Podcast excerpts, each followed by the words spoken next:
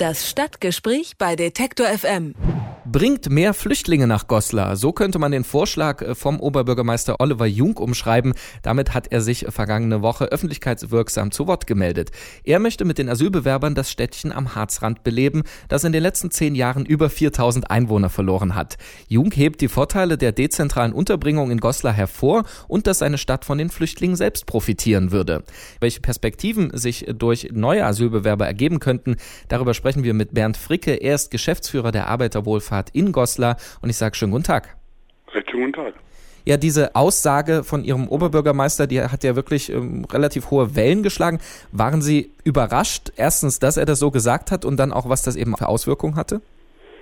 Naja, nicht unbedingt. Man kann ja durchaus solche Gedankenspiele anstellen. Äh, ich will jetzt nicht äh, irgendwelchen Ergebnissen oder Meinungen, die ich habe, dazu vorweggreifen. Die grundsätzliche Frage ist natürlich, ob man vor dem Hintergrund, Sie haben es ja kurz angesprochen, dieser demografischen Situation glaubt, indem man mehr Flüchtlinge hier nach Goslar oder in den Landkreis Goslar bekommt oder in die Stadt bekommt, dieses Problem zu kompensieren oder zu lösen. Da bin ich eher skeptisch. Sie haben das eben angesprochen, äh, diese demografische Frage, unter der er das äh, ja formuliert hat. Ist das auch, ich nenne es mal so ein Problem in dieser Diskussion, dass man Asylbewerber, wenn man sie gerade nicht als Problem sieht, dann nur als Lösung für andere, ich sag mal, deutsche Probleme? Ja, das wäre ja an sich eine Haltung, die nicht so besonders, äh, also unserer Haltung jedenfalls nicht entspricht. Bei allem Optimismus ist dieser Landkreis ja doch in den letzten Jahren, gerade soweit es um Arbeitsplätze geht und ähnliches, doch sehr strukturschwach stellt er sich dar. Und es, ich äh, verrate da ja auch keine, keine Geheimnisse, dass diese Entwicklung möglicherweise Prognosen gibt es ja bis 2030 dass das so weitergeht erst einmal. Und ich weiß nicht, ob man, äh, kommt ja auch darauf an, woher Flüchtlinge kommen, welche Voraussetzungen sie mitbringen. Äh, aber klar wird doch sein, ohne erhebliche Hilfsangebote, die erst noch installiert werden müssten, ließe sich ein Effekt auf den Arbeitsmarkt beispielsweise ja nicht denken. Sie haben ja mit eben äh, diesen Asylbewerbern täglich in Ihrer Arbeit zu tun. Sie machen Einzelberatung und ich wollte mhm. einfach dieses äh, Gedankenspiel des Oberbürgermeisters mal durchspielen. Ja. Wir wollen also Flüchtlinge in Arbeit, in Lohn und Brot bringen in Goslar. Mhm. Welche Maßnahmen müsste man dann quasi zum Beispiel, die Sie dort anbieten oder die Sie beraten, äh, treffen, bevor überhaupt ein Flüchtling in den Arbeitsmarkt rein könnte? Wie gesagt, es käme auf die Voraussetzungen jeweils an. Sprache, zentrale Geschichte. Das ist sicherlich auch eine Sache, die nicht von heute auf morgen so schnell sich entwickelt, dass äh, man mit diesen deutschen Sprachkenntnissen, der Erwerb, der, das wird schon eine Zeit dauern. Das ist sicher eine der Grundvoraussetzungen. Dann natürlich auch Qualifizierungsmodule, Prozesse müssten parallel laufen. Wohnverhältnisse, Betreuung müsste geklärt sein. Es müsste personell ein Rahmen geschaffen werden, damit diese äh, Personen, Flüchtlinge, überhaupt äh, Ansprechpartner haben und ihnen weitaus, äh, es kommt ja auch auf die Zahlen an, ich weiß ja nicht, was Herrn Jung da im Einzelnen vorschwebt, das müsste ja analog dann entsprechend auch alles ausgebaut werden.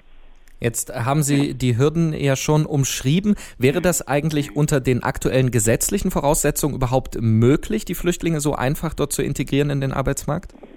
Wir haben ja einen Arbeitsmarkt, der sich durch viele Aufstocker kennzeichnet. Sie wissen vielleicht, der Harz ist auch ein gastronomischer Bereich sehr stark. Dort sind oft Arbeitsverhältnisse und Einkommensverhältnisse, die nicht gerade zu den höchsten und äh, günstigsten zählen.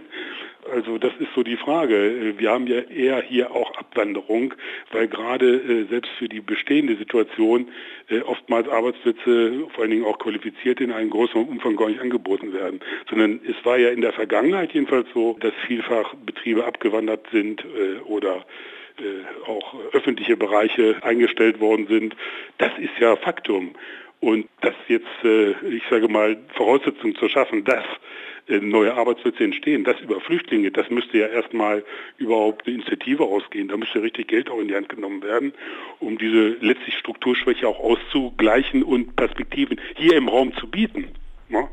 Das kann ich mir nicht so ganz einfach vorstellen. Zumal äh, wird es eine Sache sein, die nicht von heute auf morgen zu bewältigen sein wird. Und wenn es diese Arbeitsplätze geben würde, könnten die Flüchtlinge einfach quasi heute oder morgen loslegen? Nein, nee, wahrscheinlich nicht. Also es kommt ja auf den Status auch an. Was sind das? Sind das Kontingentflüchtlinge? Wie lange bleiben sie hier? Das heißt, deren rechtlicher Status, der müsste ja auch äh, mit Sicherheit als Voraussetzung geklärt werden. Das ist ja auch eine ganz entscheidende Frage. Zumal äh, ja bisher noch Arbeitsverbote existieren und ähnliches.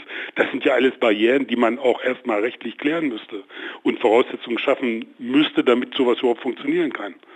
Und äh, trotz aller dieser Probleme, ähm, wir haben anfangs gesagt, es mhm. hat hohe Wellen geschlagen, auch weil mhm. es eben außergewöhnlich in Anführungsstrichen ist, dass jemand die positiven Vorzüge von mhm. Flüchtlingen hervorhebt. Ist das aber, ähm, auch wenn es nicht praktikabel ist, was der Oberbürgermeister sich vorstellt, ist das äh, die eigentliche Debatte, die wir führen müssen, nämlich nicht, äh, die kommen aus wirtschaftlichen Gründen und nehmen uns die Arbeitsplätze weg, sondern wir profitieren als Gesellschaft von Flüchtlingen? Ich denke, es geht mit Sicherheit auch um einen humanitären Aspekt auf jeden Fall. Aber wie gesagt, das entscheiden wir natürlich hier in Goslar nicht, ne? sondern das sind ja äh, Dinge, die auf Bundesebene äh, entschieden werden und äh, wo man sagt, ja, sind wir bereit, Flüchtlinge überhaupt aufzunehmen und wenn ja, in welchen Größenordnungen. Wir sind dann ja nur im Prinzip damit dann, werden damit konfrontiert, wo wir sagen, na klar, kann man sich Dinge wie Herr Jung vielleicht auch vorstellen, aber mir liegt es vor allen Dingen darum, dass ich sage, es müssen dann die sächlichen äh, und inhaltlichen Voraussetzungen auch stimmen und zum Teil erst aufgebaut und geschaffen werden. Darum geht es ja auch in erster Linie. Der Oberbürgermeister von Goslar wirbt für mehr Flüchtlinge in seiner Stadt. Er will damit dem Einwohnerschwund entgegenwirken. Über diese Idee und welche Voraussetzungen dafür eigentlich erst geschaffen werden müssten, haben wir mit Bernd Fricke gesprochen. Er ist Geschäftsführer der Arbeiterwohlfahrt in Goslar. Ich sage vielen Dank für das Gespräch, Herr Okay, danke auch. Das Stadtgespräch bei Detektor FM.